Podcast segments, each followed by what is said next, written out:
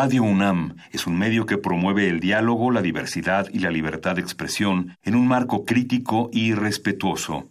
Los comentarios expresados a lo largo de su programación reflejan la opinión de quien los emite, mas no de la radiodifusora.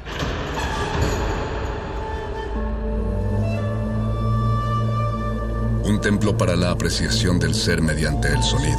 mediante el sonido. Para nosotros. El sol sale durante la noche. Nuestros gritos llevan la mesura del silencio. Y el descontento está lleno de baile y risas. A todo, incluso a nosotros, nos resistimos. La Universidad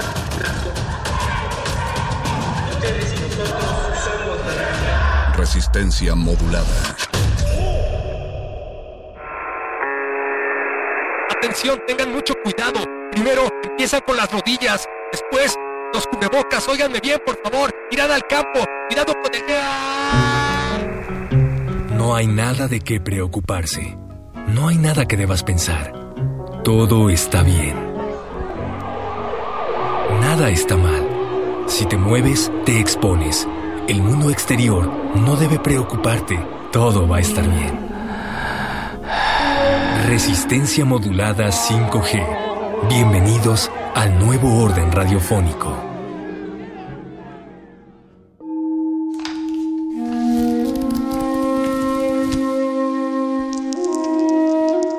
En este sótano la vida es como el Tetris. Si haces algo bien, desaparece. Pero tus errores se acumularán hasta hacerte perder. Hay quien dice que la vida solo te da una oportunidad. Aquí, siempre tendremos otra vida. El calabozo de los vírgenes.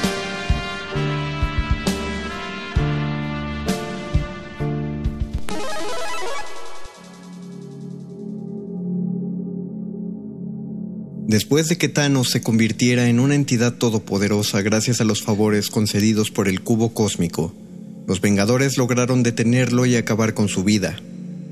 Pero el coqueteo entre Thanos y la Dama Muerte no terminó ahí.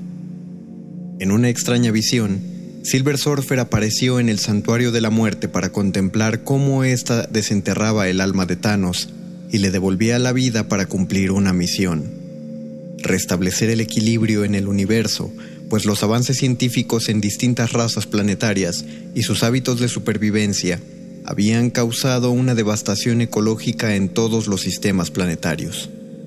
Y para evitar la catástrofe, la Dama Muerte le pidió a Thanos que buscara el modo de reducir el 50% de la población del universo. Después de explicarle esta misión a Silver Surfer y de fingir su muerte frente a él para que éste no le estorbara, Thanos inicia su plan para reducir a la población universal sin la necesidad de visitar planeta por planeta.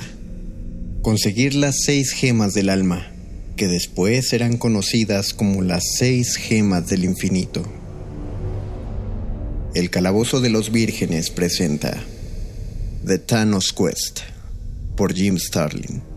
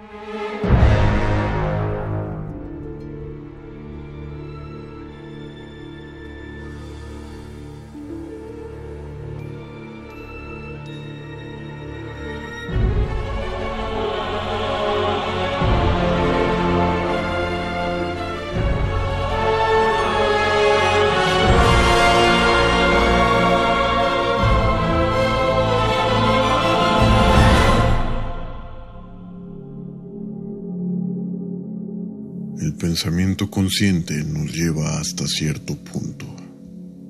A veces, el subconsciente debe concentrarse en algo más grande que sí mismo, algo como el pozo del infinito.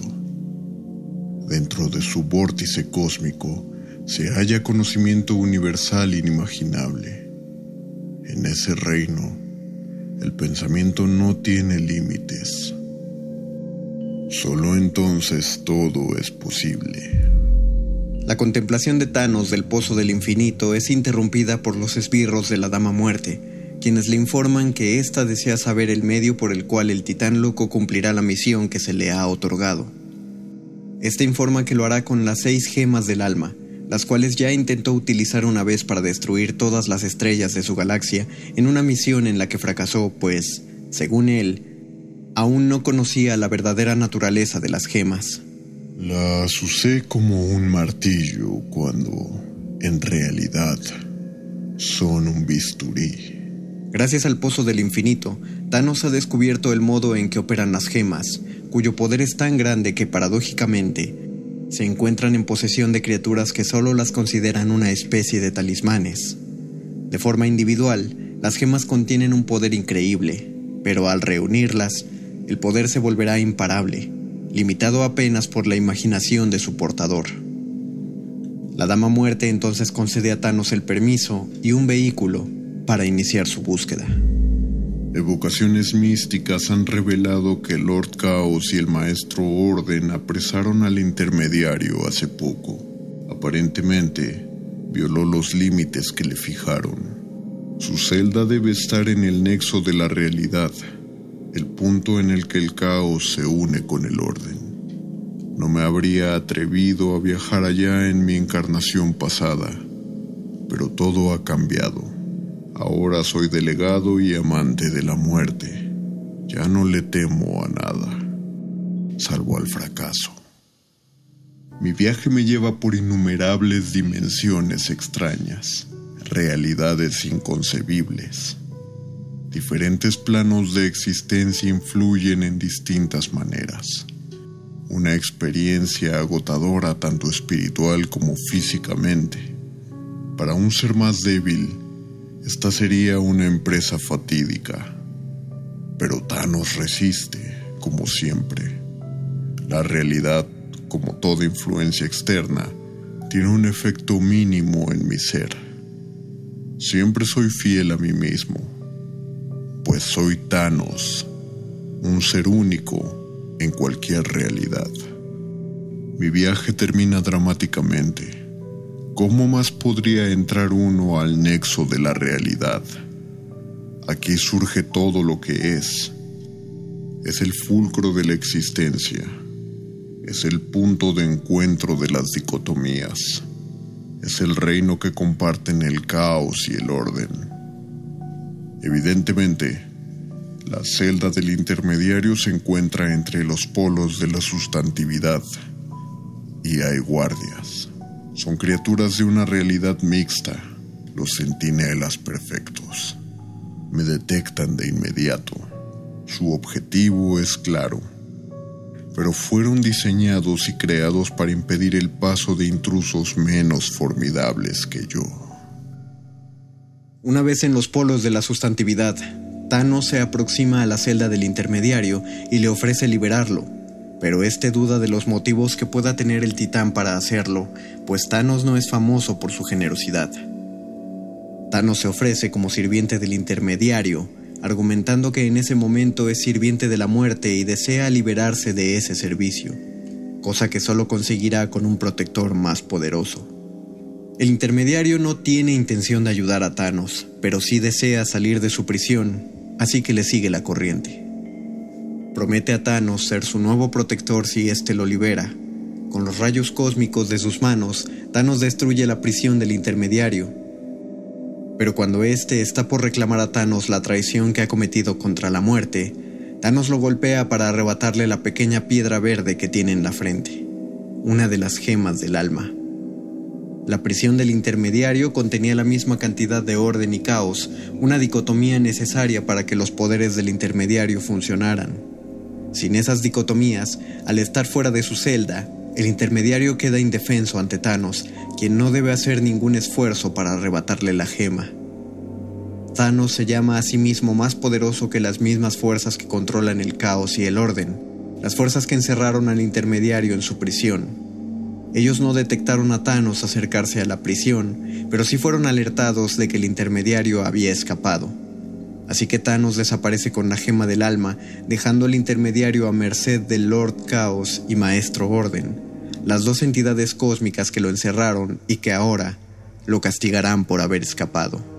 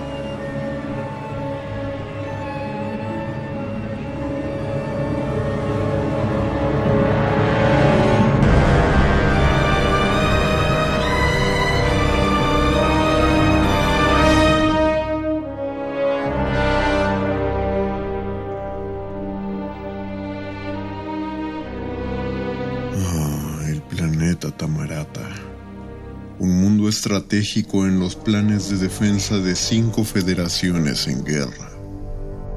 Es un planeta bajo asedio constante, al que conquistan y reconquistan sin cesar. Es el lugar perfecto para el primigenio que se hace llamar el campeón.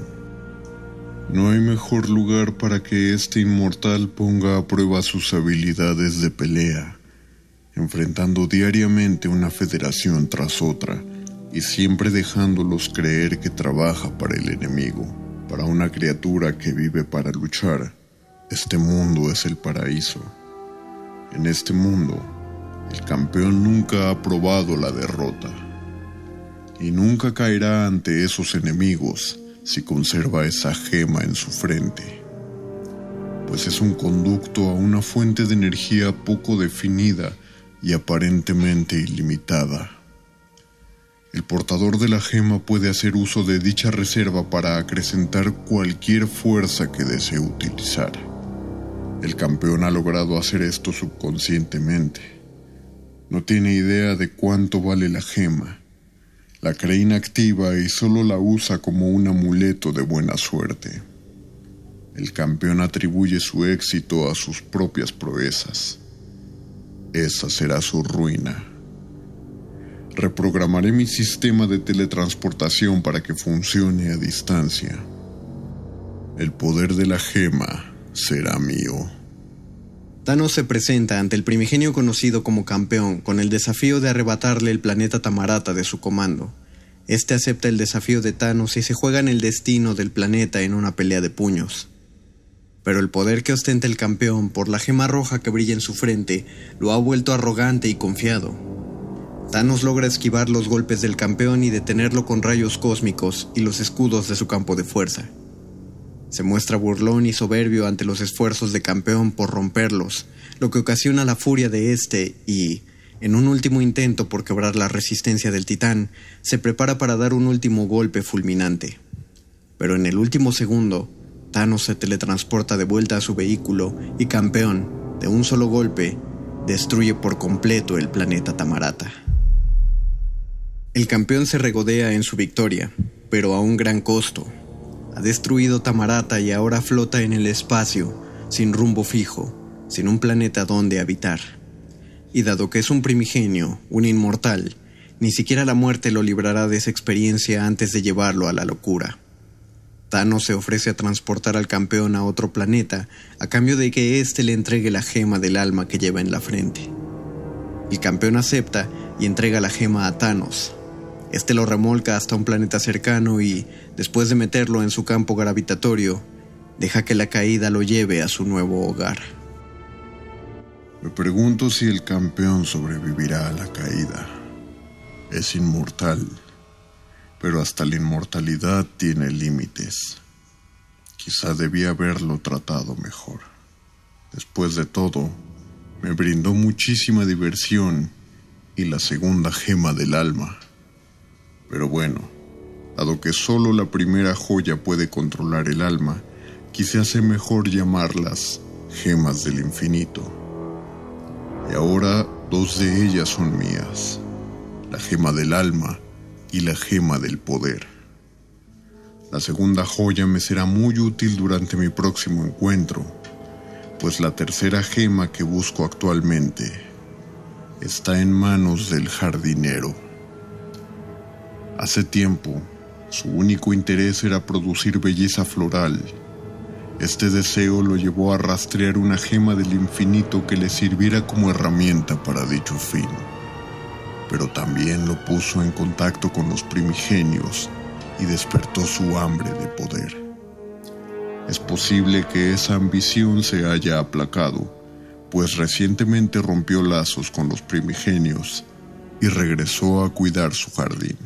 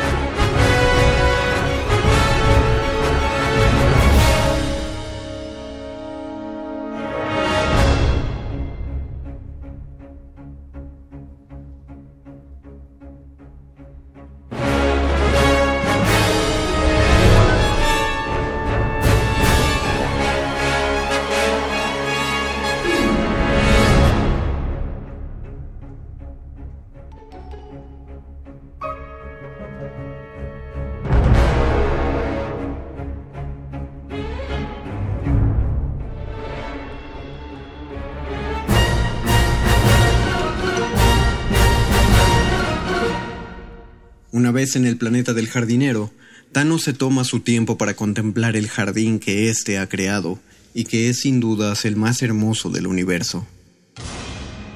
Por un momento parece que la rendición será pacífica. El jardinero sabe que Thanos ha ido a buscarlo por su gema del infinito. También sabe que Thanos ya posee otras dos, por lo que vencerlo no parece fácil, pero aún así lo intentará. El jardinero intenta ahogar a Thanos con que crecen apresuradamente a su alrededor, pero el titán es capaz de romperlas sin mayor esfuerzo. Pobre jardinero, no tienes ni idea sobre qué reposa en tu frente. Las gemas del infinito datan de tiempos inmemoriales. Creo que hasta podrían ser los pilares fundamentales de la realidad. Con ellas se pueden controlar todas las facetas de la sustantividad. La gema de Warlock es la llave que abre el alma de todos los seres sensibles. La joya del campeón confiere un poder infinito a las demás gemas. Es la base de la dinastía galáctica que he visualizado. Y tu gema me permitirá controlar el tiempo. No tenías conciencia de la propiedad secreta de tu joya. Gracias a ella, los hilos del tiempo pueden deshacerse con la facilidad con la que un niño construye un castillo de arena. Tu subconsciente apenas percibió el potencial de la gema, pero de ese modo creaste tu maravilloso jardín. Tus plantas crecieron muy rápido porque aceleraste sus ciclos de desarrollo y florecieron eternamente porque congelaste el momento en que alcanzaron el cenit de su belleza, un esplendor botánico nunca antes conseguido. Por desgracia, sin la ayuda de la gema, la belleza del jardín no durará. En verdad lamento eso, y espero que intuyas mi remordimiento, aunque ya no puedas escuchar mis palabras. Con la gema de poder llevé la capacidad de tu joya para desarrollar las plantas hasta niveles que nunca imaginaste, niveles más allá de tu control. Admito que estoy algo avergonzado por convertir el mayor de tus dones en el instrumento de tu destrucción. Tu destino pesará mucho en mi corazón, aunque no debería, si somos justos. Yo no te obligué a pelear contra mí, te di la oportunidad de cederme la gema. Me obligaste a hacer lo que hice. Tenía que serle fiel a mi naturaleza. Después de todo, yo soy Thanos. Thanos ha logrado que el tiempo pase aceleradamente en el cuerpo del jardinero y lo mismo las plantas a su alrededor, por lo que solo queda un esqueleto seco y envejecido, del cual arrebata la gema del tiempo.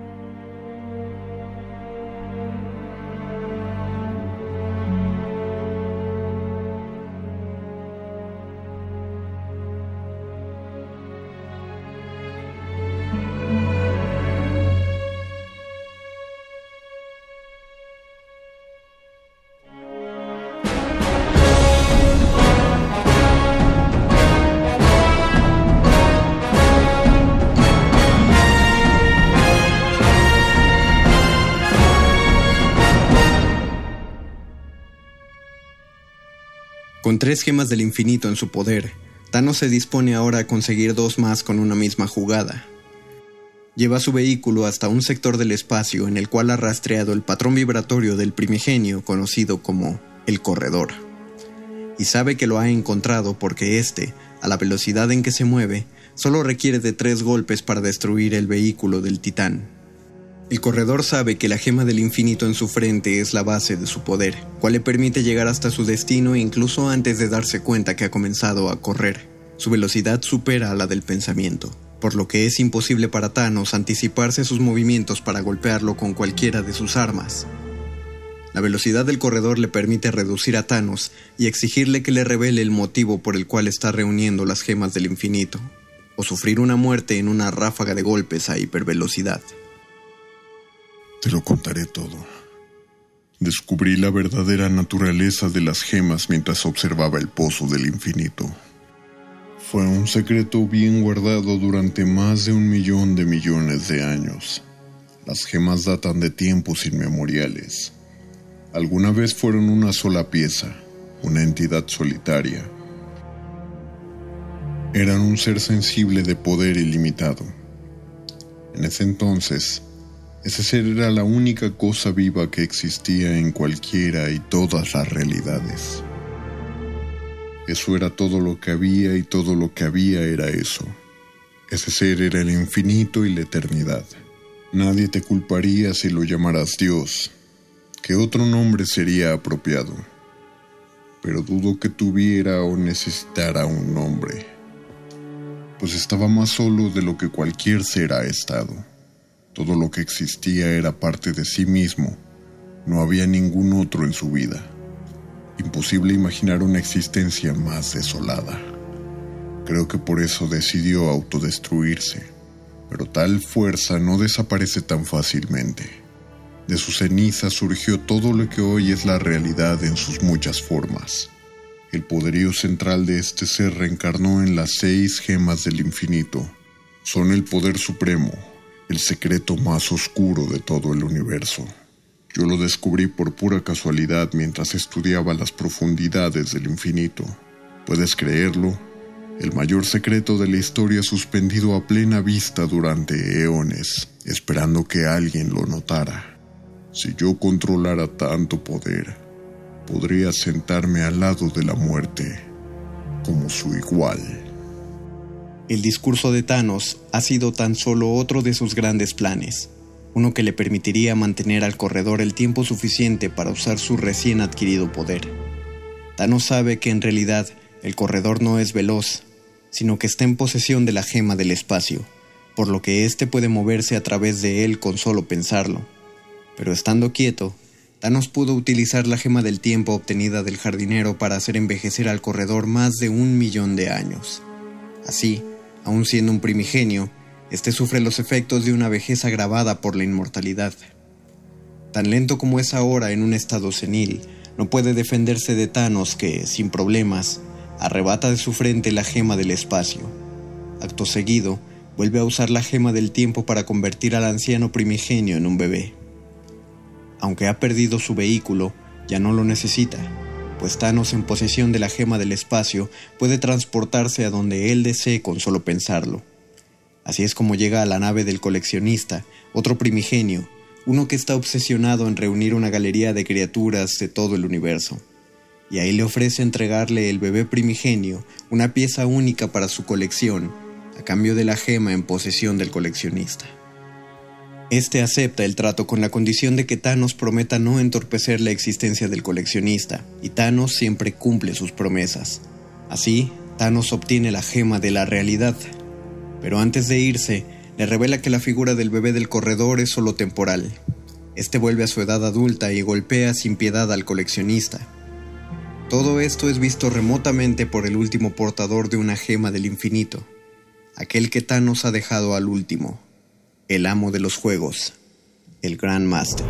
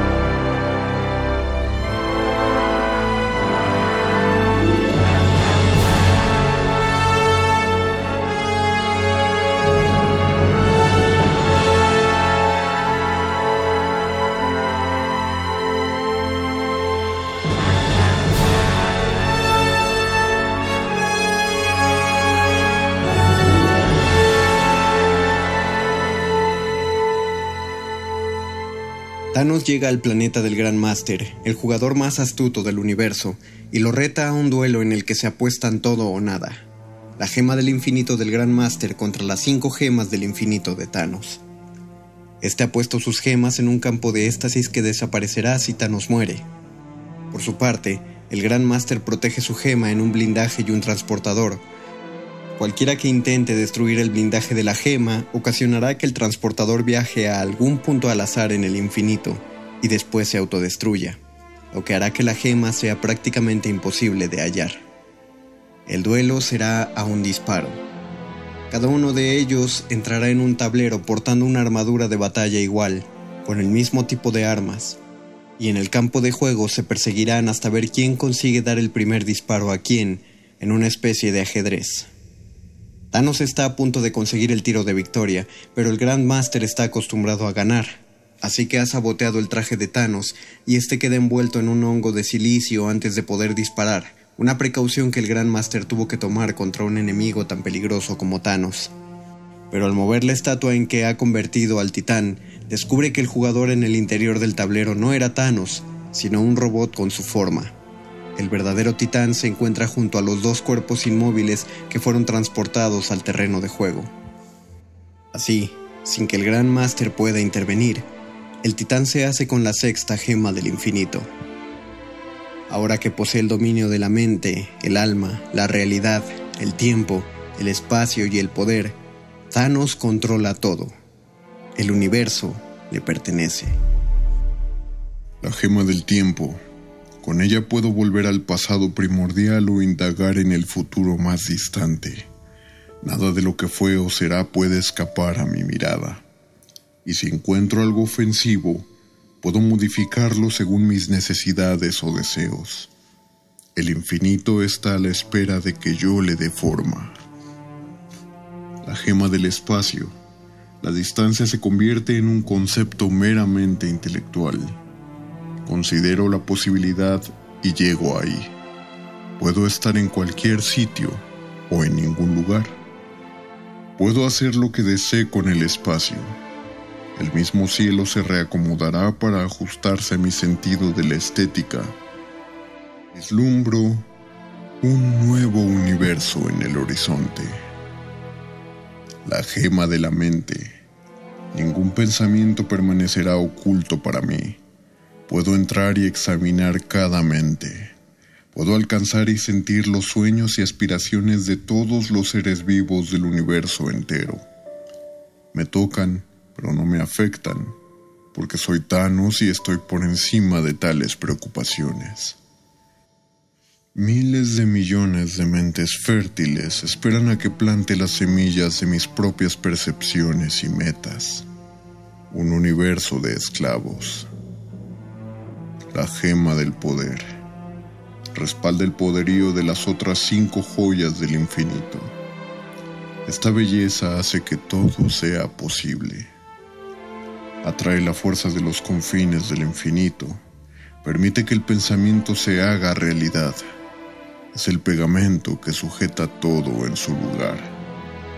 Pero también es la herramienta con la que las otras cinco esculpirán la existencia como yo quiera. Gracias a ella, no hay nada que temer. La gema del alma.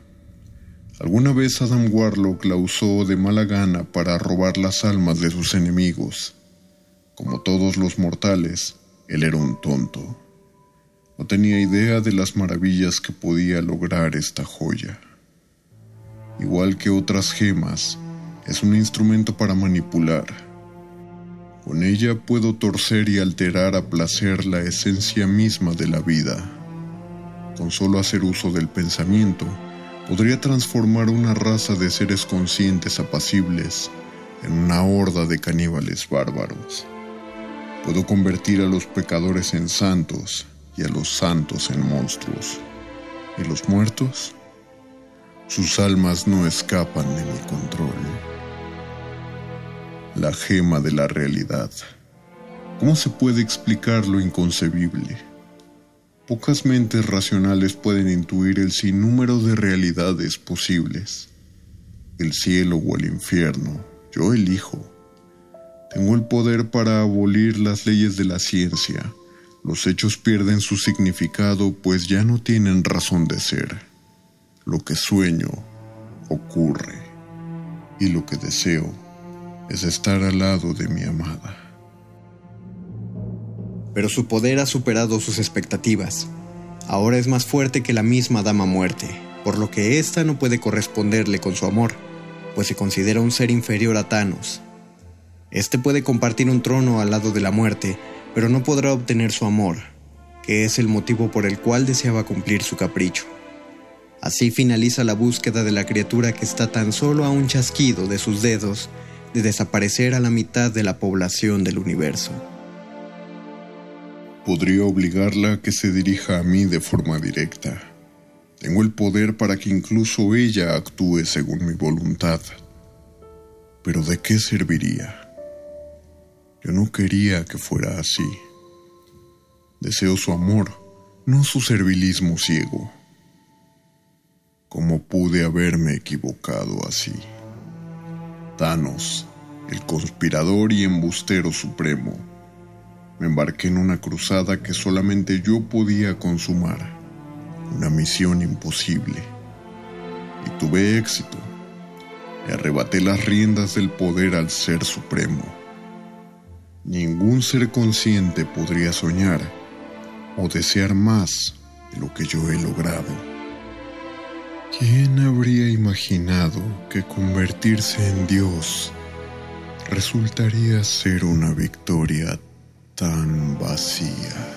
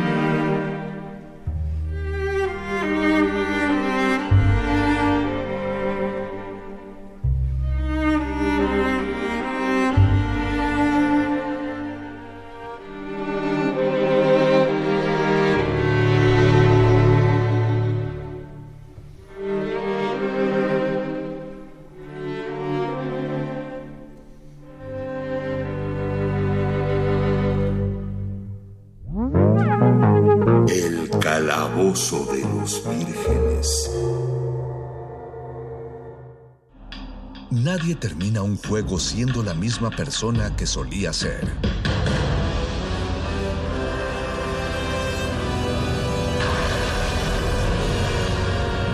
Seamos alguien más. ¿De dónde habrá salido esta pandemia? ¿Será algo... ¿Será un virus creado? será algo que simplemente pasó para que seamos más conscientes, para que valoremos más las cosas reales, no las cosas que no valen la pena en la vida. A Lupita le di, pues, la cuarentena libre pagada pero porque me da mucho miedo que ella va en transporte público, en el metro y en el camión. Y no sé qué bichos puedo traer a mi casa. No sé qué bichos puedo traer a mi casa. No mames, no se ponen condón para coger. Y luego van a estar usando este. De ese pinche cubrebocas que van a pensar los extraterrestres, no mames. Yo me quedo en causa.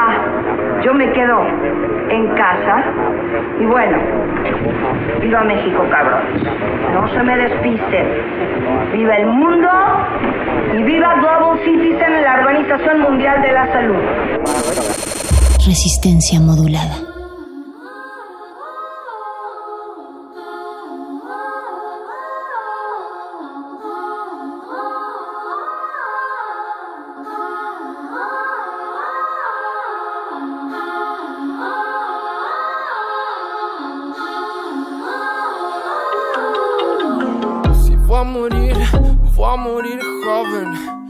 Me corte el agua daña en los 70.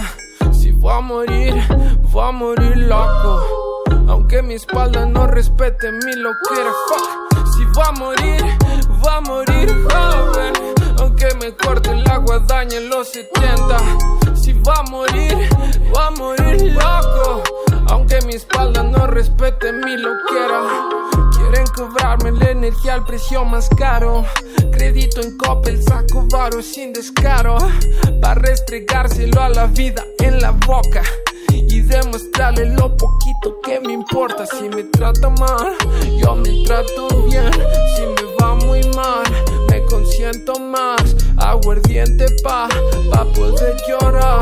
Que se acabe el mundo, aunque deba más. En la almohada se marcó mi frustración. Varios días encerrado sin pasión. Cuarentena queda corta, yo le llevo tres centenas. Ya las vigas de mi pecho se cansaron de sentirse rotas. A la mierda todo lo que de esta vida brota. Si voy a morir, voy a morir joven. Aunque me corte el agua, daña los 70. Si voy a morir, voy a morir loco. Aunque mi espalda no respete mi loquera. Voy a sentirme tan libre como el ruido. Llorar sin miedo y reírme como un niño. Abrazar un árbol seco, creer que sigue vivo. Escupirle al pavimento y quitarme lo deprimido. Si voy a morir, voy a morir joven. Aunque me corte el agua, daña los 70. Si voy a morir, voy a morir loco. Aunque mi espalda no respete mi loquera. Ja. Entre telarañas y piso de tierra, se escucha mi grito de cada 90. Nacer muerto, vivir la vida tuerto, pudrirse lento, partir más pálido que niño envuelto, niño que llora, un grillo más entre toda la flora, niño que llora, un alma más que el mundo se devora. Si va a morir, va a morir,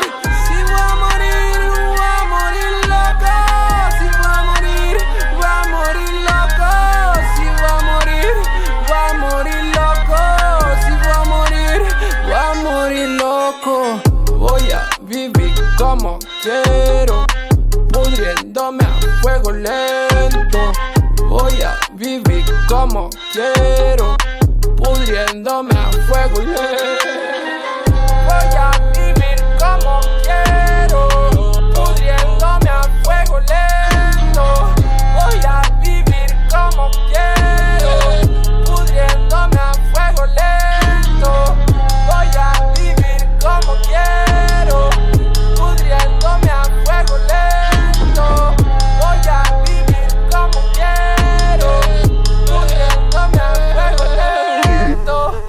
Resistencia. Cuando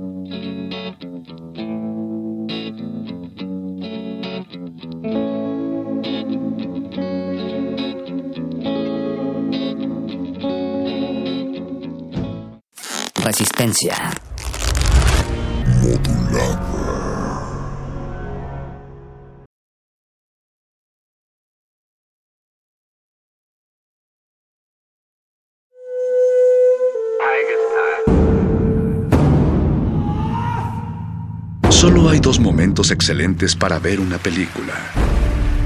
El primero fue hace 20 años, en su estreno. El segundo gran momento es hoy. De retinas.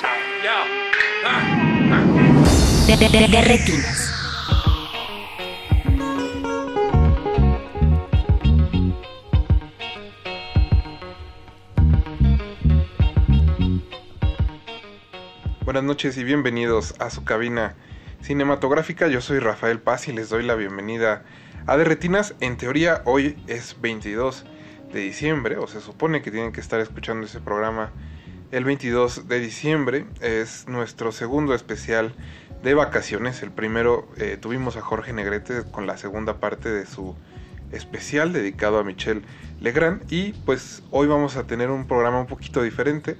Es de cine, pero no es precisamente de cine, porque queríamos darle un poco la vuelta, estar pues proyectando un poco que habrá el próximo año, pero como no sabemos si el COVID nos permitirá tener grandes estrenos, entonces no podemos hacer un programa de las películas más esperadas del 2021, que es como acostumbramos a hacer por estas fechas. Así que, contrario a eso, entonces vamos a leerle el tarot, algunas de las figuras que hacen el cine mexicano. Para esto nos acompaña esta noche Leslie Solís. Leslie, buenas noches. Hola Rafa, buenas noches. A Leslie seguro ya la han escuchado en alguna otra ocasión que le hemos pedido su opinión respecto a alguna película. Es fiel radio escucha y desde hace algunos años lees el tarot, Leslie. Cuéntanos un poquito. Sí, pues eh, primero quiero mandarle feliz cumpleaños a mi abuelito, mi abuelito Vilicio, que ya está muerto, pero que si siguiera vivo, hoy cumpliría exactamente 91 años. Así es. Bueno, pues le dedicaremos este de retinas a tu abuelito. Sí, gracias. Y pues más, más bien entonces cuéntanos un poquito de cuándo empezaste a leer el tarot, Pues, qué creo- baraja estás usando. Pues creo que viene como un poquito también de mi abuelo, o sea, es una bonita coincidencia. Bueno, en realidad no existen las coincidencias, pero mi abuelo siempre, pues consideró que yo podía ser una gran mujer de ciencias. Y lo decepcioné porque cuando me tocó elegir la carrera universitaria que quería estudiar, en, en- lugar de elegir una carrera de ciencias, pues elegí psicología. Entonces creo que desde ahí pues un poquito empecé a tener como cercanía con estos temas de pues de lo paranormal o de la parapsicología y todo esto. Aunque yo me rehusaba mucho, o sea, durante mis años de carrera, de estudios universitarios, pues siempre traté de mantenerme lo más objetiva posible. Eh, no me fui directamente al conductismo, obviamente. Sí me llamaba muchísimo la atención el psicoanálisis, fue lo que más me llamó la atención. Y pues obviamente en ese entonces yo eh, pues defendía un poco, ¿no? Que el psicoanálisis no era una, una pseudociencia, ¿no? Pero pues creo que al final pues la esencia de las cosas es lo que prevalece y entonces pues mi interés por el psicoanálisis naturalmente me, ayuda- me ha llevado a lo largo de los años a pues ser un poco abierta a estos temas un poquito oscuros, un poquito de la parapsicología, un poquito hasta espiritistas, de- diría yo. Y bueno, también hay que agregar que tienes una maestría en guion de centro. Así es, una reciente maestría en guion, porque bueno, pues resulta que yo no sabía que estudiar psicología casi casi se equipara a estudiar cine, solamente sin el factor sin el factor técnico, pero pues todo lo demás está ahí. De hecho, en algún momento quise hacer un simposium sobre la adolescencia y su psicopatología y obviamente el director en el que pensé invitar en aquel entonces pues fue, pues fue Fernando Imke porque dije bueno qué otro director mexicano está retratando la psicopatología juvenil mexicana como él no pero bueno solamente fue un sueño no lo hice pero si algún día lo hago Fernando Imke estará en mi lista de invitados Y cuéntanos de la baraja. ¿Qué baraja vas a usar hoy? Bueno, el día de hoy traigo el tarot de Marsella. Eh, bueno, este tarot de Marsella llegó a mí, digamos, de un, o sea, como creo que como todo lo importante en mi vida y en la vida creo que de todas las personas siempre llega sin esperarlo. Eh, pues digamos que alguien lo dejó por accidente aquí y aunque yo no era muy afecta a esto de la baraja, pues eh, le empecé a agarrar gusto. Una vez, eh, hace muchísimos años, fui a que me leyeran el tarot eh, al Mercado Juárez en Torreón, Coahuila. Y de verdad me sorprendió que esa persona que me leyó el tarot en aquella ocasión fue súper acertado. Más que ninguno de, ninguna de las personas que me conocían en ese momento. De hecho, me acompañaba conmigo una, o sea, una amiga, Evi Cimental, un saludo a Evi, y creo que ella también fue testigo como de, de, esta impresión de que alguien extraño a ti, pues barajeara unas cartas y te dijera cosas que pues obviamente te llegan pues muy, muy al fondo de, de tu esencia. Y bueno, para agregarles, eh, preguntamos en Twitter quién, a qué figuras del cine mexicano querían que se les leyera el tarot que se les tirara la suerte. Algunos de nuestros amigos contestaron ese tweet. Entonces juntamos una lista de todos los nombres que nos dieron, con quién lo pidió. Lo pusimos en papelitos y están en un tazón enfrente de mí. Entonces yo voy a sacar un papelito. Le voy a decir a Leslie quién es, quién lo pidió. Y eh, ella procederá a cortar la baraja y a decirnos qué dice el tarot sobre eh, sobre el 2021 de la persona que esté en el papelito. Así es, eh, todas las eh, recomendaciones que nos dieron están en este tazón, yo lo estoy viendo, esto es 100% legal, si pudiéramos traer a, un, algún representante de gobernación, pues podría constatar que esto es como... No, no, subiremos a, subiremos a redes un par de videos, me imagino. Ah, ok, del secretario de gobernación. Para que no haya duda de que sí se hizo así como les estamos platicando. Y pues para que no nos coma más el tiempo, porque solo tenemos en realidad dos programas, sumando música. Eh, la música es un poco sorpresa, principalmente porque cuando estamos grabando esto todavía no sé qué música tendrá el programa. Entonces tendrán que estar atentos a aquellos que lo quieran saber a nuestras redes sociales. Les recuerdo que estamos en arroba R modulada y en Facebook como Resistencia Modulada. Estamos eh, recibiendo sus mensajes, sus buenos deseos sus preguntas y también, bueno, si tienen algún comentario sobre las lecturas de tarot de esta noche, ahí es donde las pueden, este, pues las pueden externar, ¿no? Así es. También hay que agradecerle a Mauricio Orduña que se encargará de producir este programa y a todo el equipo del 96.1 de Radio UNAM que hace posible su transmisión. Entonces, pues, eh, sin más, estoy revolviendo los papelitos. Creo que se alcanza a escuchar un poco. Vamos a decir, vamos a ver qué nos dice la suerte. Ya tomé uno. El primero es el traductor del Ficunam. No tenemos su nombre, pero este lo pidió eh, nuestro querido Rafa Guilhem, que ya ha venido un par de veces a la cabina. La última vez vino eh, con Aranza Luna para hablar de sus películas mexicanas de la década. No, no, no. Sus películas de la década en general no eran mexicanas porque el de mexicanas vino Julio César Durán. Entonces, bueno, en ese programa vinieron Rafa y Aranza y escucharon ellos dos este pues, ¿qué fue lo que pidieron? Rafa escribe para el antepenúltimo moicano. Tiene un gusto un poco más alternativo, diría yo. Más de Ficunam, así que no me sorprende para nada que, pues, que nos pida el tarot del traductor, del traductor de Ficunam, que también es el traductor del Festival de los Cabos. Debo decir que es de esos este, hombres extremadamente profesionales en su profesión. Eh, de los que me ha tocado en festivales, creo que es de los que mejor lo hace. Siempre es muy amable, siempre es muy atento. Y eh, sobre todo, imagino que después de tantos años de estar trabajando en festivales de cine, porque si no me equivoco, en alguna ocasión también lo llegué a ver en el Festival de la Ribera Maya. eh, yo creo que le ha agarrado bastante callo a esto de traducir cineastas, que no es lo más sencillo del mundo, porque algunos echan mucho choro, algunos solo desvarían, entonces es, es complicado hacer una traducción prácticamente simultánea sobre lo que se dice. Entonces, bueno, Leslie, ¿estás lista? Así es, estoy lista. Solo una pequeña anotación para los que nos están siguiendo y conocen un poco sobre la técnica del tarot. Lo que estamos haciendo ahorita es enfocarnos solamente en el porvenir. Por lo tanto, solamente vamos a hacer la lectura de su, carta número 7. O sea, yo estoy cortando el mazo, estoy separando, estoy barajeando y la carta que sale en el número 7, entonces esa es la carta que vamos a leer.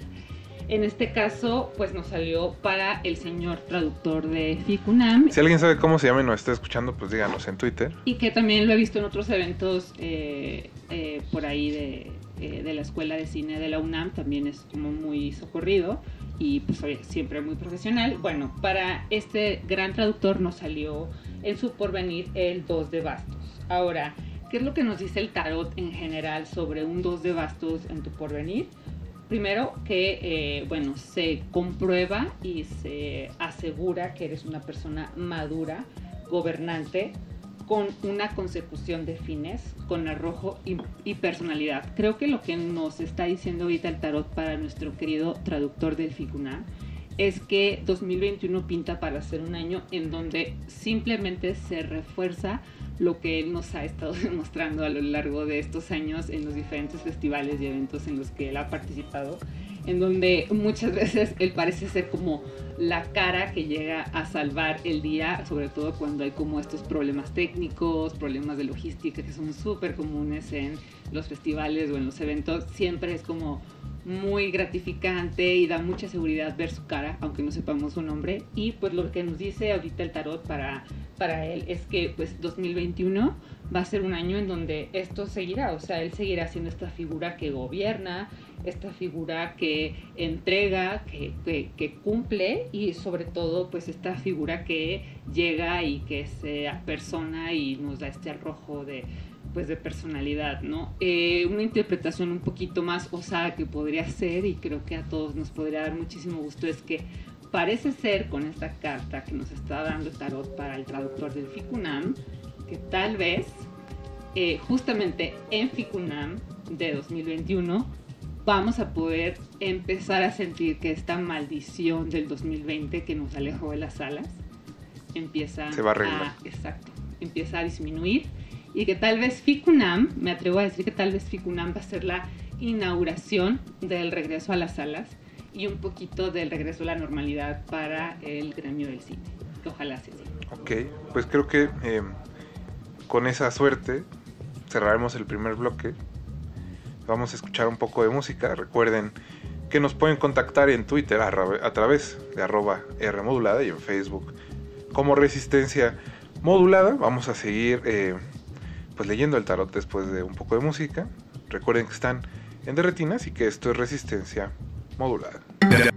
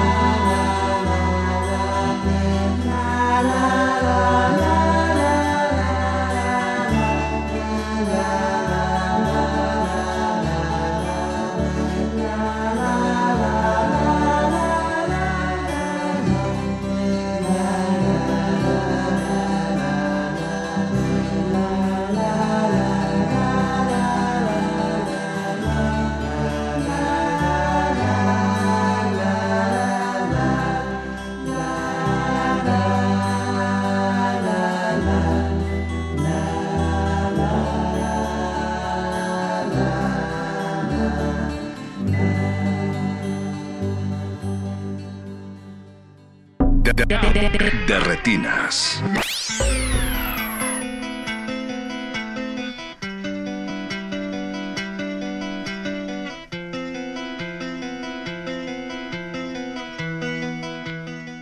Y estamos de vuelta aquí en Derretinas. Seguimos con Leslie Solís y estamos leyendo un poco del tarot, de la suerte que tendrán algunas de las figuras del cine mexicano durante el 2021. Eh, en la, primera, la primera ronda de cartas fue para el traductor del FICUNAM, que lo pidió Rafa Aguilem. Eh, creo que tuvo buena suerte. Pinta bien. Y creo que fue una carta que nos puede llenar de esperanza a todos a los que nos gusta el cine aquí en el país. Entonces, bueno, voy a revolver otra vez. Les recuerdo que tengo todos los nombres que nos dieron en, en redes sociales en un tazón y que de ahí estamos sacando los nombres. Eh, el que sigue es de Irene Azuela. Este lo pidió arroba Freud Pop, que no lo conocemos, pero le mandamos un saludo. ¿no? Eh, él usa un seudónimo. Irene ha estado un poco alejada de eh, las pantallas, porque creo que fue mamá. Pero la vimos en las últimas ocasiones en, en las oscuras primaveras de, de estuvo en el Festival de Morelia en el 2013, si no me equivoco, ya tiene un rato. Y recientemente ella fue la moderadora de la charla de David Lynch en el GIF, que estuvo un poco accidentada, por decirlo así. Eh, la virtualidad, la virtualidad estuvo un poco divertida. Bueno, no tanto experimental, creo que fue un, un poco vintage. O sea, yo lo que sentí fue que fue una experiencia vintage. O sea, fue así como regrésate a 1999 y emocionate igual por la virtualidad. pues esta es la suerte que vamos a estar leyendo en este, en este segundo bloque del primer especial dedicado al tarot del cine mexicano. Leslie, entonces, ¿qué le depara a Irene Azuela en el 2021? Ok, para Irene nos sale la carta, la baraja de 10 de copas. ¿Qué nos indica esta, esta carta? Eh, bueno, eh, su significado principal es el hogar. Entonces tal vez ahí hay algo de que tal vez ahorita Irene está un poquito concentrada en su vida personal porque eh, definitivamente esta carta nos habla de hogar, nos habla de felicidad, de alegría, de placer, paz, amor, honor, estima y virtud. O sea, creo que a Irene no le pudo haber salido una mejor carta para el 2021 que esta que es el 10 de copas, porque lo que nos está diciendo es que pues viene un buen año para Irene, a lo mejor tal vez no ahí en, en primera plana o en primera fila dentro de la industria del cine, pero sí a nivel personal viene un muy buen año del 2021, no sé exactamente en qué andará ahorita Irene en cuanto a proyectos, pero lo que sea que esté haciendo ahorita, creo que está súper bien protegida por esta carta del 10 de copas, en donde hay muchísimo amor, muchísimo honor, sobre todo muchísima virtud. Entonces creo que todo lo bueno de Irene pues va a quedar plasmado. Si afortunadamente hay algo de Irene en cuanto a producción cinematográfica, va a quedar plasmada ahí. Y si es en cuanto a su vida personal, pues también va a estar ahí presente. Bueno, pues ahí está la suerte de Irene Azuela que pidió arroba Freud Pop. Aquí le mandamos un saludo. Voy a tomar un nuevo papelito. Bien. A ver qué dice la suerte. Este debe estar más picosón. Ah, no. Ah, bueno, es otro de arroba Freud Pop. Qué bueno. Es que él, él, pasó una lista bastante Ah, claro, extensa. va a tener muchos. Ajá, está Hay varios. Ajá. Ajá. Bueno, entonces más bien, ¿sabes qué? Digamos, bueno, no, ya lo saqué, ¿verdad? Tiene que ser la suerte del que salió. Pues, pues sí, eh, creo que No, está bien, está bien. dejémoslo fluir. Sí, ¿no? ¿no? Es una de las fluir. grandes cineastas de este país. Estoy hablando de Tatiana Hueso. Tatiana Hueso. de quien vimos hace algunos años La Tempestad, que distribuyó Interior Cine y que en el hace dos festivales de Los Cabos presentó un pedacito de su nueva película, que es su primera ficción, tuvo buenos comentarios y bueno, el 2021 seguramente será un año en el que tendremos oportunidad de ver esta nueva película de Tatiana Hueso, como les decía, su primera producción después de, de La Tempestad y su primera producción de ficción. Creo que debe ser una de las cineastas a las que hay que ponerles ojo este 2021 y a ver qué dice el tarot sobre el destino de Tatiana Hueso. Pues definitivamente, Rafa, o sea, creo que fuiste muy acertado con esa introducción, porque la carta que le salió a Tatiana fue el 7 de copas, pero nota, ojo, fue el 7 de copas invertido. Ahora, esto no quiere decir que invertido signifique que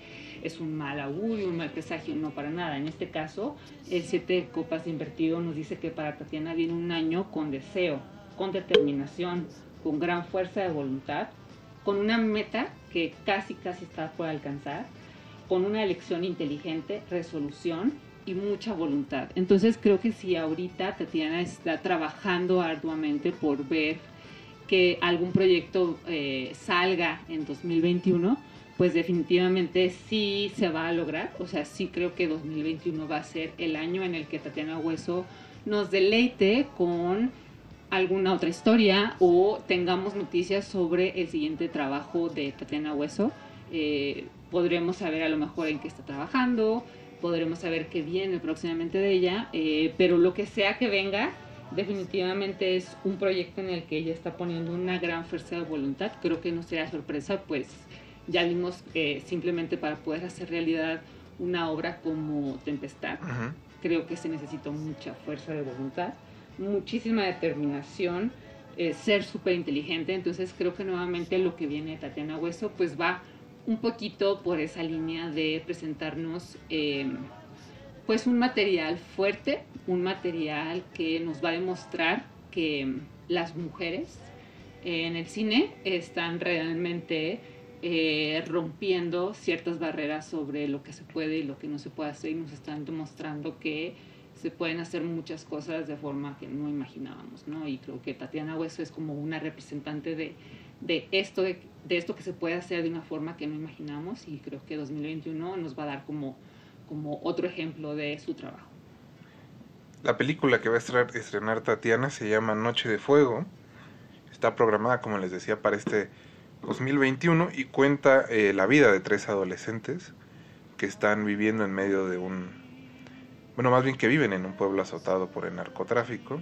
Esta, como les decía, es una ficción, a diferencia de Tempestad, que era documental. Un documental, perdón, perdí un poco el aire, pero este, pues es la película que va a salir de Tatiana Hueso, Noche de Fuego, y que como eh, le dicen las cartas a Leslie, pues parece ser que le va a ir bastante bien, seguro, eh, estará en alguno de los festivales grandes eh, del mundo, ya sea en Cannes o en Venecia, posteriormente en Toronto, porque es generalmente el camino que tienen las películas mexicanas, y ya después la veremos eh, aquí en el Festival de los Cabos o en el Festival de Morelia el próximo año. Entonces, bueno, Leslie, voy a sacar otro papelito antes de que termine este segundo bloque. Vamos a lograr leer a ah, tres personas. A tres personas. Entonces, el que sigue es Pablo Escoto.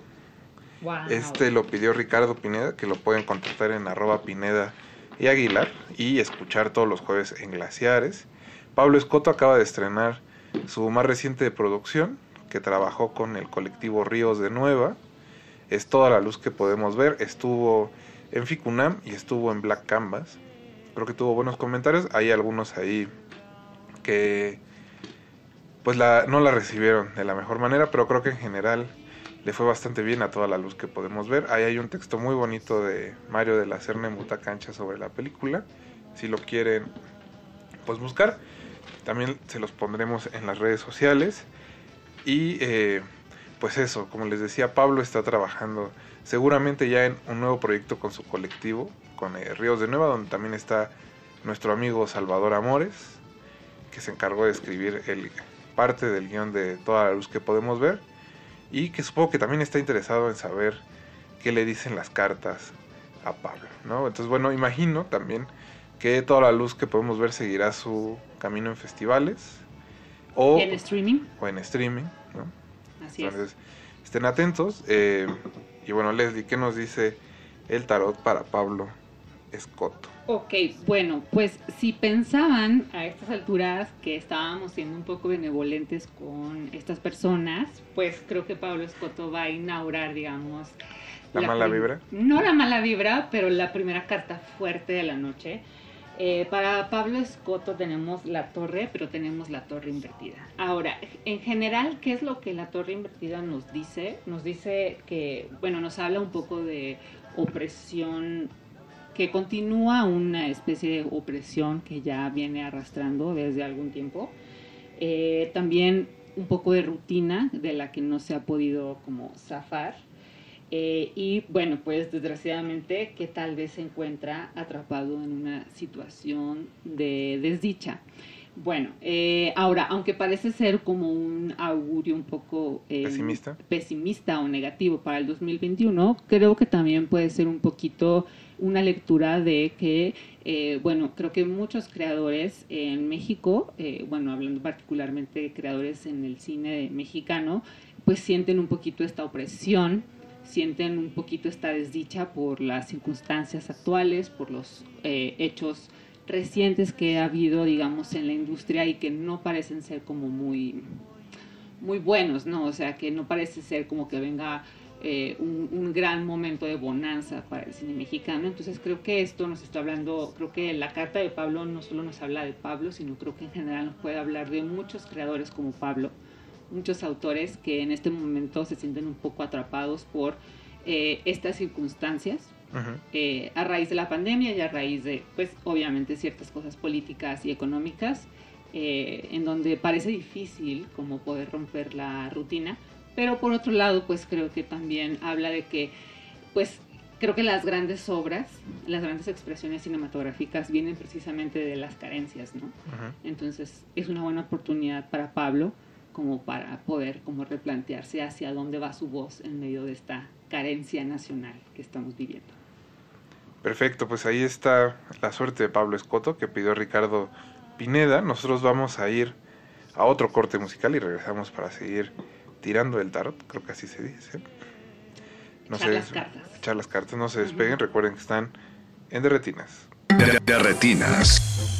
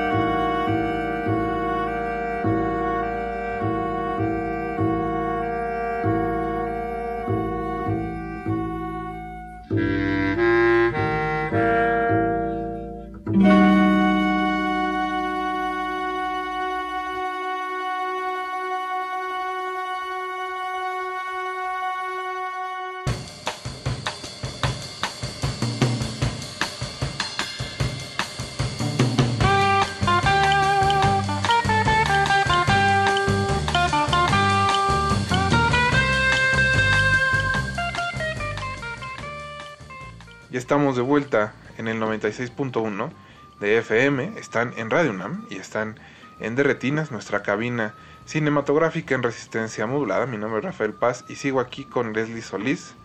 Leslie, ya leímos eh, La suerte del traductor de Ficunam, La suerte de Irene Azuela, de Tatiana Hueso y de Pablo Escoto. Entonces voy a darle la vuelta al, talo, al tazón de papelitos.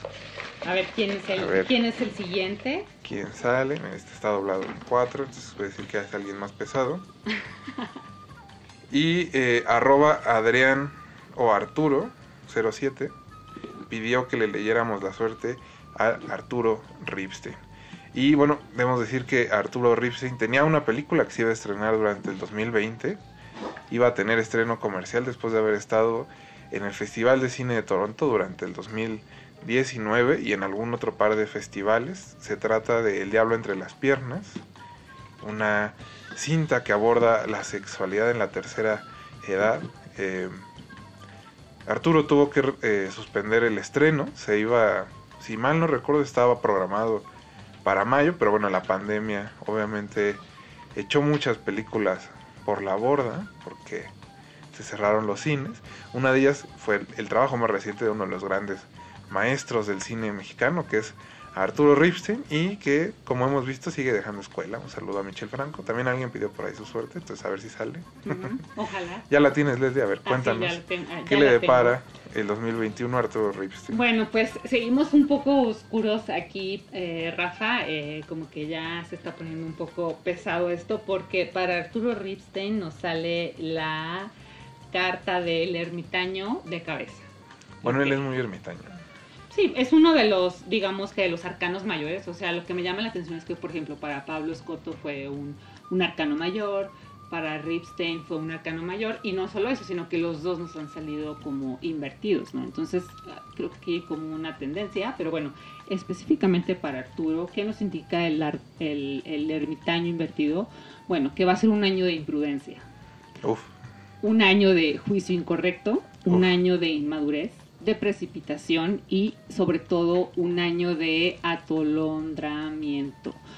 Ahora no sé si esto tenga que ver un poco con este, digamos, como este tropiezo que tuvo en el 2020, en donde tal vez ciertos proyectos fueron frustrados por la situación actual pero parece ser que el 2021 se plantea como un gran, gran reto igual para Arturo Ripstein, sobre todo en las decisiones que tiene que hacer. No sé si un poco en lo que ya está hecho, producido, eh, como esta película, o si en lo que viene para él. No sé, Rafa, ¿qué piensas? Eh, creo que tú ya viste esta película. No. ¿No la has visto? Justo eh, la función de prensa fue durante las primeras semanas en que se desató la pandemia. Estábamos todos paranoicos, porque, bueno, no sé ¿Qué pasa? Eh, digamos, en esta época Arthur Ripstein saca una película que habla sobre sexualidad en la tercera edad. ¿Cuál sería como el siguiente camino que él tiene que seguir, ¿no? Como, como narrador o como autor. Creo que aquí es donde viene como el reto de Arturo de decir, bueno, hacia dónde me voy a dirigir eh, después de que estoy empezando a tocar como este tema, ¿no? De la sexualidad en la tercera edad. Eh, no sabemos si eh, nos vamos de vuelta a lo que él suele hacer, si, si sigue como por su mismo camino, si intenta algo eh, eh, diferente. Entonces, independientemente de todo, creo que va a ser un año muy difícil para él como para tomar ciertas decisiones. Tal vez creo que sería un año en donde yo lo que recomendaría es un poquito de mesura, un poquito de vamos a dejar que se calmen las aguas y aunque tal vez a muchos les parezca como no puedo perder otro año de mi vida encerrado. Creo que para algunas personas el 2021 sí debería de tomarse como con muchísima precaución y decir, ¿saben qué? Este año también me voy a guardar. Suena muy, muy, muy difícil, pero sí creo que muchos deberíamos tal vez decir, vámonos con calma el 2021. Con calmita. Bueno, esa es la suerte de Arturo Ripsten que pidió arroba Adrián o Arturo 07 eh, vamos al, siguiente papelito. Ya estoy girando aquí los mensajes de, que nos compartieron amigos en Twitter. Como les decía, todas estas son solicitudes que se nos hicieron a través de el Twitter, de un tweet que puse yo en arroba pasespa. Vamos a, regresar con las peticiones de Ricardo Pineda. En esta ocasión es una de nuestras grandes estrellas internacionales, Salmita Hayek. Salma, claro, claro, que recientemente la dejé de seguir en Twitter, la verdad. La dejé de seguir porque como que no me gusta esto que de que pone sus tweets en inglés y luego los traduce. Siento que como que su equipo de que le maneja eso no, o sea, no, eso no, como que no le ha dado como al tono y, y pues no, no sé, la dejé de seguir, la verdad. Pero bueno, Bueno, hay que decir que Salma tiene unos años que está más dedicada a la vida social que al, al quehacer cinematográfico. Sin embargo, eh, pues seguramente durante el 2021 la veremos en algunas producciones. Eh, tiene un rato que no dirige, pero que sí está activa como productora. Y eh, ella está programada para aparecer en The Eternals, una de las películas de Marvel que se tuvieron que suspender de este año al otro. Esperemos que no se. Pues que la película no siga, digamos, como posponiéndose. También, eh, según vemos aquí en Twitter, estará en Twitter, en, en internet, en Movie Database, estará en una película que se llama Bliss y en The Hitman Wife Boyfriend, todas con papeles medianamente pequeños. Pero bueno, Leslie, ahora sí que dile a Ricardo Pineda que le depara el destino a Salma Hayek. Bueno, Ricardo, eh, sobre tu interés en saber qué pasará con Salma Hayek en 2021, te tengo buenísimas noticias. La carta del porvenir para Salma Hayek es el 4 de bastos. Generalmente el 4 de bastos nos habla de un idilio, nos habla de un idilio social, como bien decía Rafa, este, como esta presencia como socialité, nos nos habla de mucha armonía, prosperidad, paz y sobre todo nos habla de un fruto de su trabajo. Entonces, eh, la interpretación que podemos dar a este 4 de bastos para Salmita es que 2021 simplemente es como de bajadita para Salma. O sea, creo que Salma ha trabajado ya lo suficiente, ha llegado hasta ese punto en donde solamente como por pura inercia puede avanzar con su vida y seguir disfrutando pues de pues de los frutos no de su trabajo como ahorita lo mencionabas o sea simplemente hay como cuatro películas creo que llegué a contar ahí que están como hold on en espera de que simplemente se estrenen y pues no le queda más a Salmita que esperar que se, entre- se estrenen, recibir sus regalías, dar una o dos entrevistas, salir en cuatro o cinco portadas de revista, seguir siendo como esta gran buen año, ¿no? diosa mexicana eh, hermosa y sobre todo espero Salmita si me estás escuchando espero que sigas súper súper fuerte en tu labor eh, de amor a los animales o sea creo que también eso es algo bueno no o sea el hecho de que ahorita tú estés cultivando frutos de tu trabajo y donde a lo mejor no estás ahí como haciendo casting cada semana para salir en todas las películas simplemente estás como utilizando tu, tu poder y tu, y, tu, y tu fuerza como para ayudar a otros, pues creo que está súper bien para el 2021. Bueno, pues ahí está. Este de Salma Hayek lo pidió Ricardo Pineda. Voy a girar el tazón. Todavía hay bastantes papelitos, aunque no lo crean. Y mira, pues todos han- se han pegado de los mismos nombres. Este también lo pidió Adrián Arturo. Adrián, Adrián Arturo 07. Y él quiere saber qué le depara el destino a Guillermo del Toro. Guillermo del Toro. Ahora Guillermo también tiene una película que estaba que se está filmando durante la pandemia. De hecho, si entran a sus cuentas de redes sociales pueden ver que hay tweets donde Guillermo comenta sobre el proceso. Se llama Nightmare Alley. Sale, si no me equivoco, Kate Blanchett. Dejen, les checo. Pero bueno, esta es de las películas que estaban programadas para salir directamente en, el 2021, pero que bueno, por su por el asunto de la pandemia, la filmación se suspendió un poco. Eh, Guillermo logró ahora sí que recuperar pues recuperar eh, el tiempo para ver si la película sale 2000, do- eh, durante el 2021 y se trata de una joven y ambiciosa eh, una joven ambiciosa que tiene talento para manipular gente y que eh, entra en contacto, que tiene una relación con una psiquiatra que es aún más peligrosa que ella misma. Actúan Kate Blanchett, Rooney Mara, Bradley Cooper, Tony Collette y como les decía, bueno, está actualmente filmándose en Toronto, que es el lugar donde filma o donde filman en realidad todas las películas últimamente y lo hacen pasar por Nueva York. Es fácil filmar ahí, más fácil que Nueva York. Entonces, bueno, Leslie, eh, con este cerramos el tercer bloque del primer especial al tarot. Entonces, bueno, ¿qué le dispara el destino a Guillermo del Toro? Bueno, pues a Guillermo del Toro, eh, ¿qué le depara el 2021? Eh, ahora que mencionas que está trabajando en esa película, tiene mucho sentido esta carta que salió para él. ¿Qué salió para Guillermo del Toro en el 2021? Salió el As de Copas, pero salió el As de Copas invertido.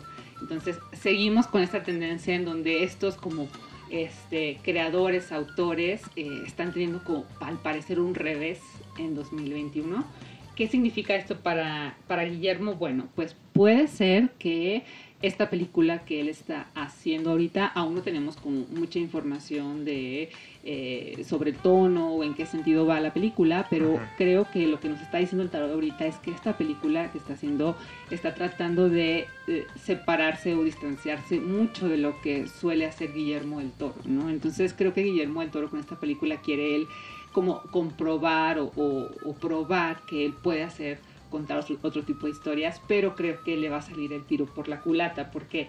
Porque el de copas invertido nos habla de una erosión, de una inestabilidad, de esterilidad, de un amor no correspondido, de una alegría que después es ensombrecida, de falsedad, de inconsistencia y de alteración. O sea, creo que todas estas palabras, eh, inestabilidad, esterilidad, alegría ensombrecida, eh, falsedad, todo esto no, como que no suelen ser palabras que asociamos con Guillermo del Toro. Entonces aquí la interpretación es que esto va a suceder en el 2021 porque eh, Guillermo se está alejando, digamos, como de su esencia o de lo que él está acostumbrado a hacer, a lo mejor por tratar de probar algo, pero eh, creo que tal vez no es el mejor camino. creo que tal vez no era muy necesario que Guillermo hiciera algo como súper radical, eh, pero bueno, pues ya veremos en 2021 cómo, cómo avanza esto de su nueva película. Con Nightmare Alley. Eh, su película pasada ganó el Oscar, muchos Oscars, de hecho, La forma del agua. Así que no me sorprendería. Muy Guillermo del Toro. No me sorprendería que tome un riesgo después de haber, digamos, como logrado ese triunfo, porque es lo que se espera de un director, ¿no? Como encombrarse y después hacer lo que se le antoje. Entonces, bueno, con eso vamos a cerrar el tercer bloque del primer especial del tarot del cine mexicano. Y eh, regresamos, estamos en Derretinas. De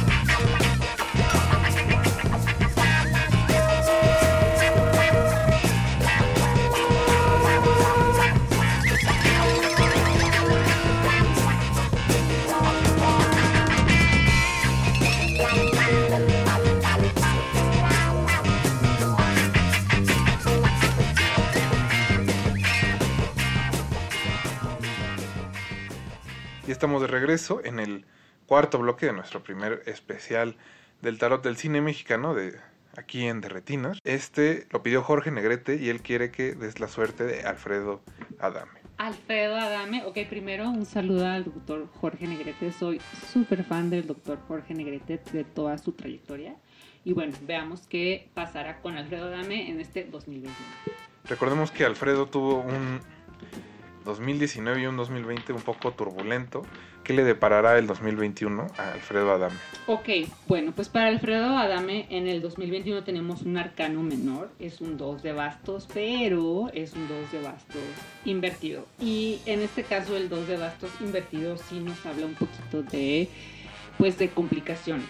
Eh, nos habla sobre todo de tristeza, de trastorno, de una pérdida de la fe y de tener una sorpresa inesperada. Ahora, no sabemos si esta sorpresa inesperada será en el sentido de sorpresa inesperada para bien o sorpresa inesperada para mal, pero todo indica que en general el 2021 va a ser un año complicado para Alfredo Adame. No sabemos si en lo personal, no sabemos si en lo profesional, en lo artístico, en lo legal, eh, pero sí va a ser un año muy complicado en donde sobre todo eh, digamos que yo Alfredo Adame lo he visto bien, o sea, creo que dentro de toda esta como locura que ha habido alrededor de la pelea con, con Trejo se ha mantenido como bien a pesar de pues, todo esto, pero sí creo que este año sí eh, va, va a empezar como a resentir un poquito, a lo mejor estar un poco alejado de lo profesional y muy cerca del chisme. O sea, creo que al final de cuentas el chisme te desgasta eh, el chisme es un juego que no puedes ganar. O sea, por más que tú digas como celebridad, voy a jugar a que estoy en el ojo del huracán, porque está en el ojo del huracán, está bien, porque al menos hablan de mí y no dejo de ser relevante, eh, siempre se paga un precio muy alto, ¿no? Entonces creo que este año lo vamos a ver un poco en el Dame, no lo vamos a ver tan feliz, no lo vamos a ver tan contento, tan jajaja con todo lo que está sucediendo, creo que sí lo vamos a ver un poco molesto, un poco triste y sobre todo un poco desesperado sobre su situación actual. Y la siguiente pues tirada de suerte es para Pedro Emilio Segura Bernal, programador del Black Canvas. Pedro. Esto lo pidió Esther Bernal, que le diéramos su suerte a Pedro Emilio. Eh, Qué hermosos los dos. Pedro Emilio, como muchos programadores alrededor del país, tuvo que hacer pues marometas y mil y un cosas para poder ofrecer un festival de cine durante la pandemia, en este caso el Black Canvas, que se pues especializa en cine un poco más alternativo, eh, más artístico, más de vanguardia. Y Pedro es muy fan precisamente de ese cine, no por nada está metido en el equipo de programación del festival, que también hay que decirlo, ha tenido una suerte bastante peculiar. Creo que todos los años ha sucedido algo cerca del estreno del, festival, del inicio del festival. Y el 2020 no fue la excepción gracias al COVID. Pero bueno, Leslie, cuéntanos qué, qué dice el tarot para Pedro Emilio Segura Bernal, programador de Black Canvas durante el 2021. Ok, primero quiero decir dos cosas. La primera es obviamente pues mi reconocimiento a Esther y a Pedro por lo que hicieron con Black Canvas en el 2020. Y segundo, Pedro eh, eh, fue la primera persona del gremio del cine en México a quien yo le leí el tarot. O sea, entonces, pues esto es súper especial para mí, o sea, poder continuar un poquito con esta lectura del porvenir para, para Pedro. Y bueno, eh, en 2021 la, la, la carta que aparece para él es el emperador. El emperador es un arcano mayor, es un arcano muy importante que representa el control eh, a través de la inteligencia, lo cual me parece súper acertado para Pedro. O sea, creo que Pedro ha sabido, eh, durante esta época de incertidumbre, eh, ha sabido como muy bien mantener el control de, pues, de lo que le rodea, ¿no? Este, tanto profesionalmente como espero personalmente.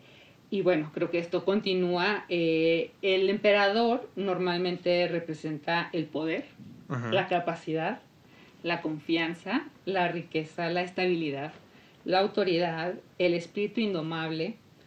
Eh, también es una conexión muy fuerte, ya sea con padre, con un hermano, con alguna pareja.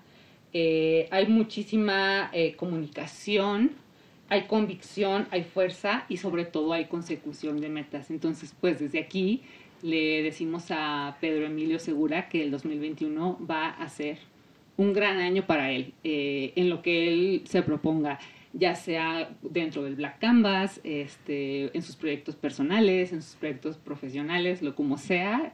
Pedro, 2021 te va a tratar súper bien y pues me da muchísimo gusto porque te lo mereces, has trabajado muchísimo para llegar a donde estás en este momento.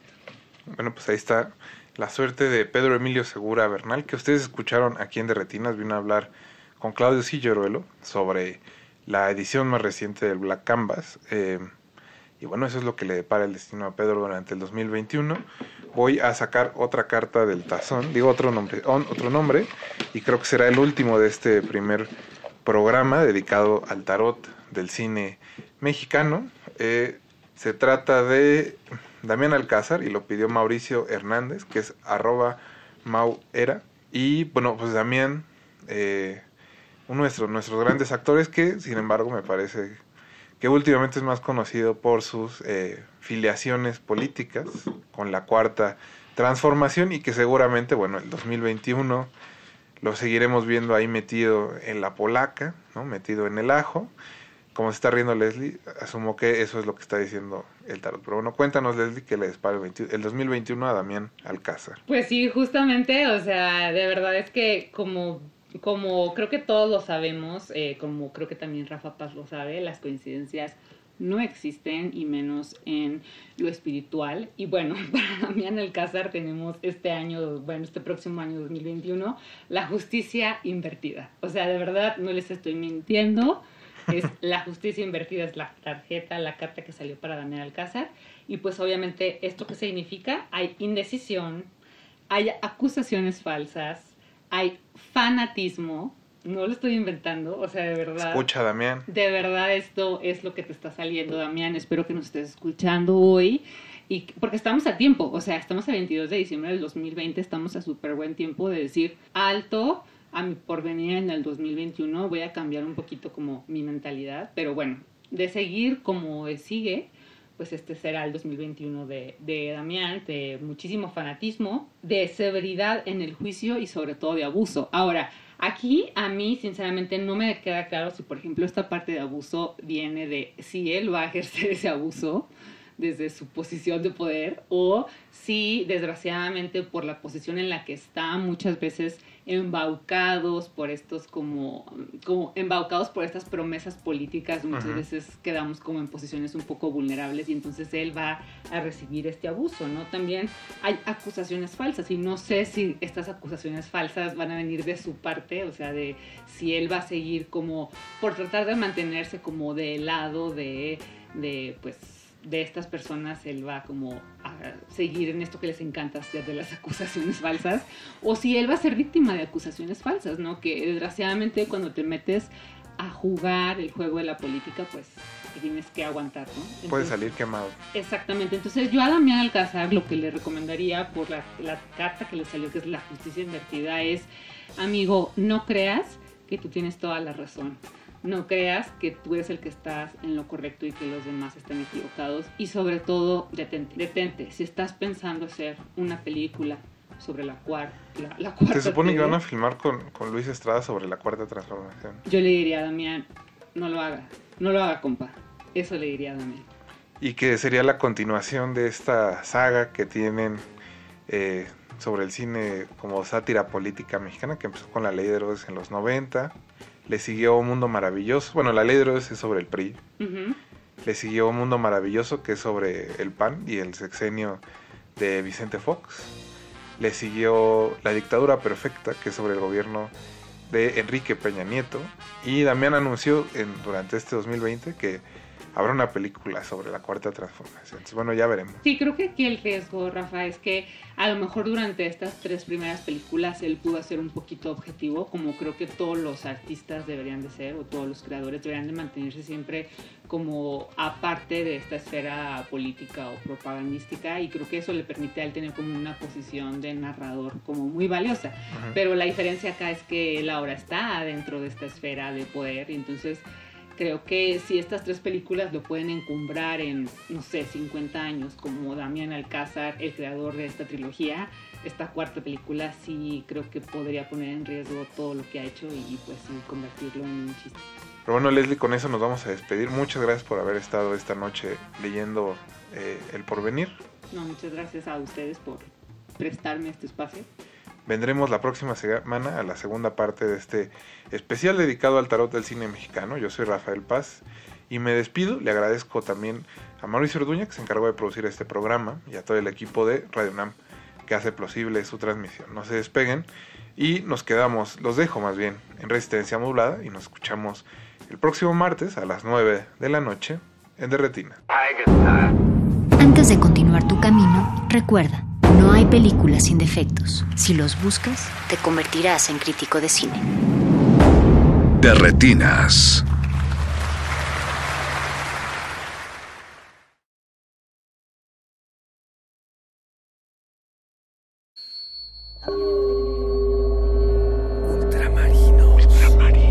Través de un periodismo musical enfocado en el acontecer independiente de México y Latinoamérica, Ultramarinos se ha dedicado a la cobertura y difusión del verdadero sonido emergente.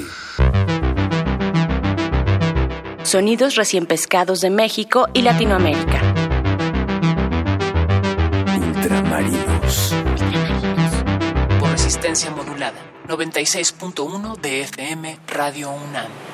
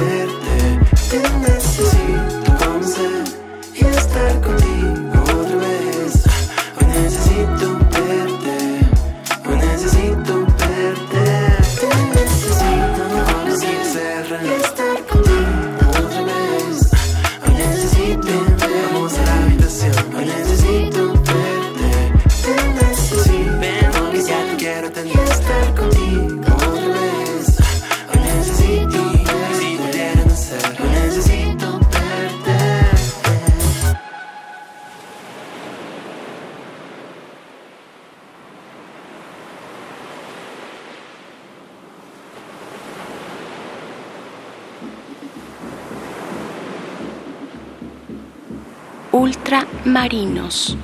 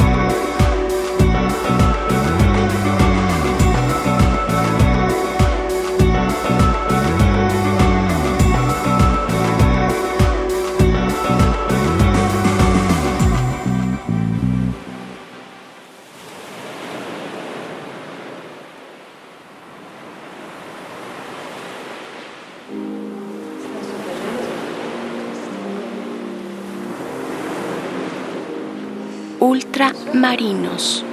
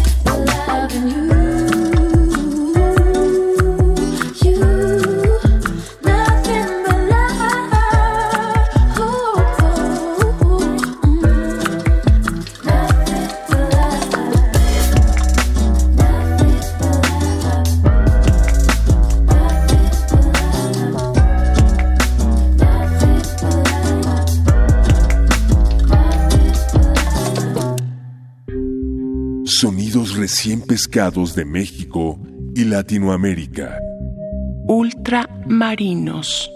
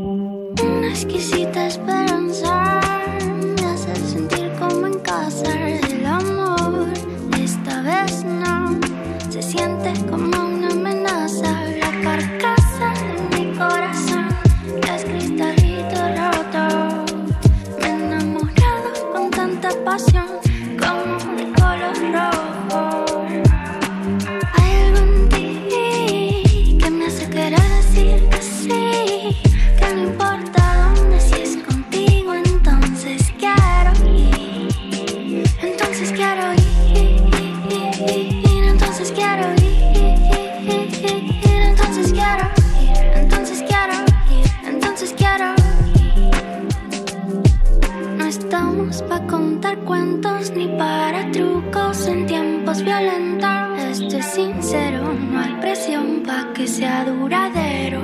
Aunque sinceramente sería posible quererte hasta que me avienten en un agujero. Yo no sé lo que es eterno, pero sé que pongo el corazón entero.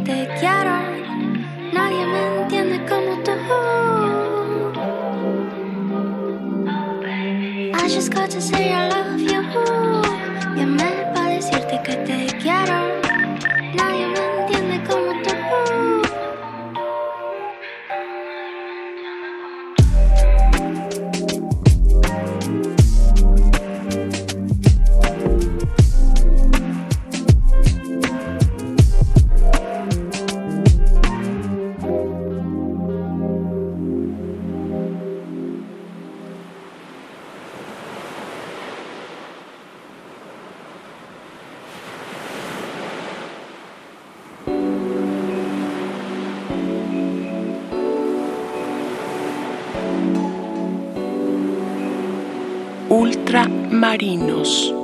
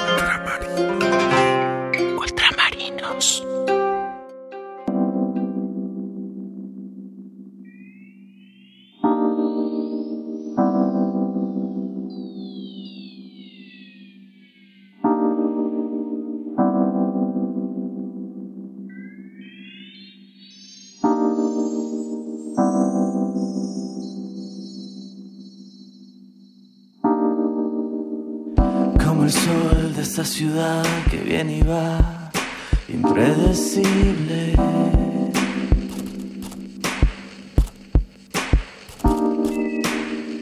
Como lluvia que caerá y viajará con el río.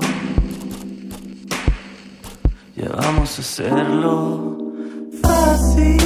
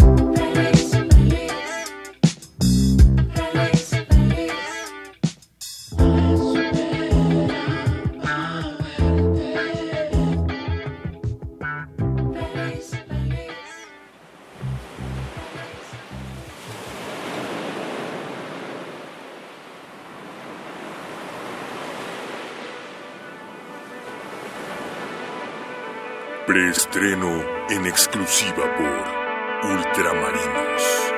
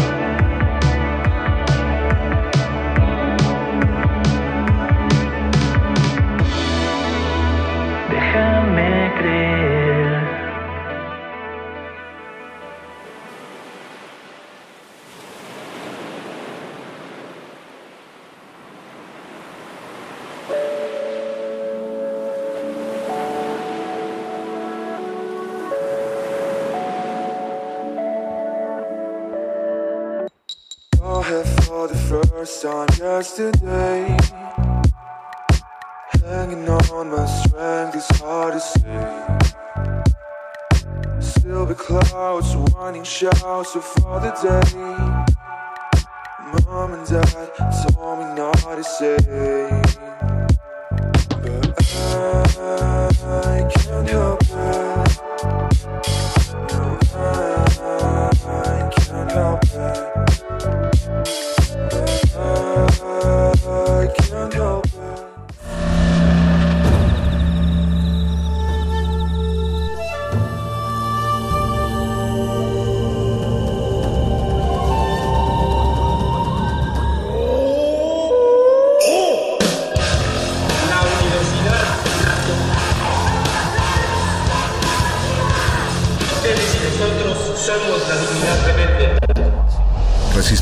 Es una coproducción de Radio UNAM y El Universo.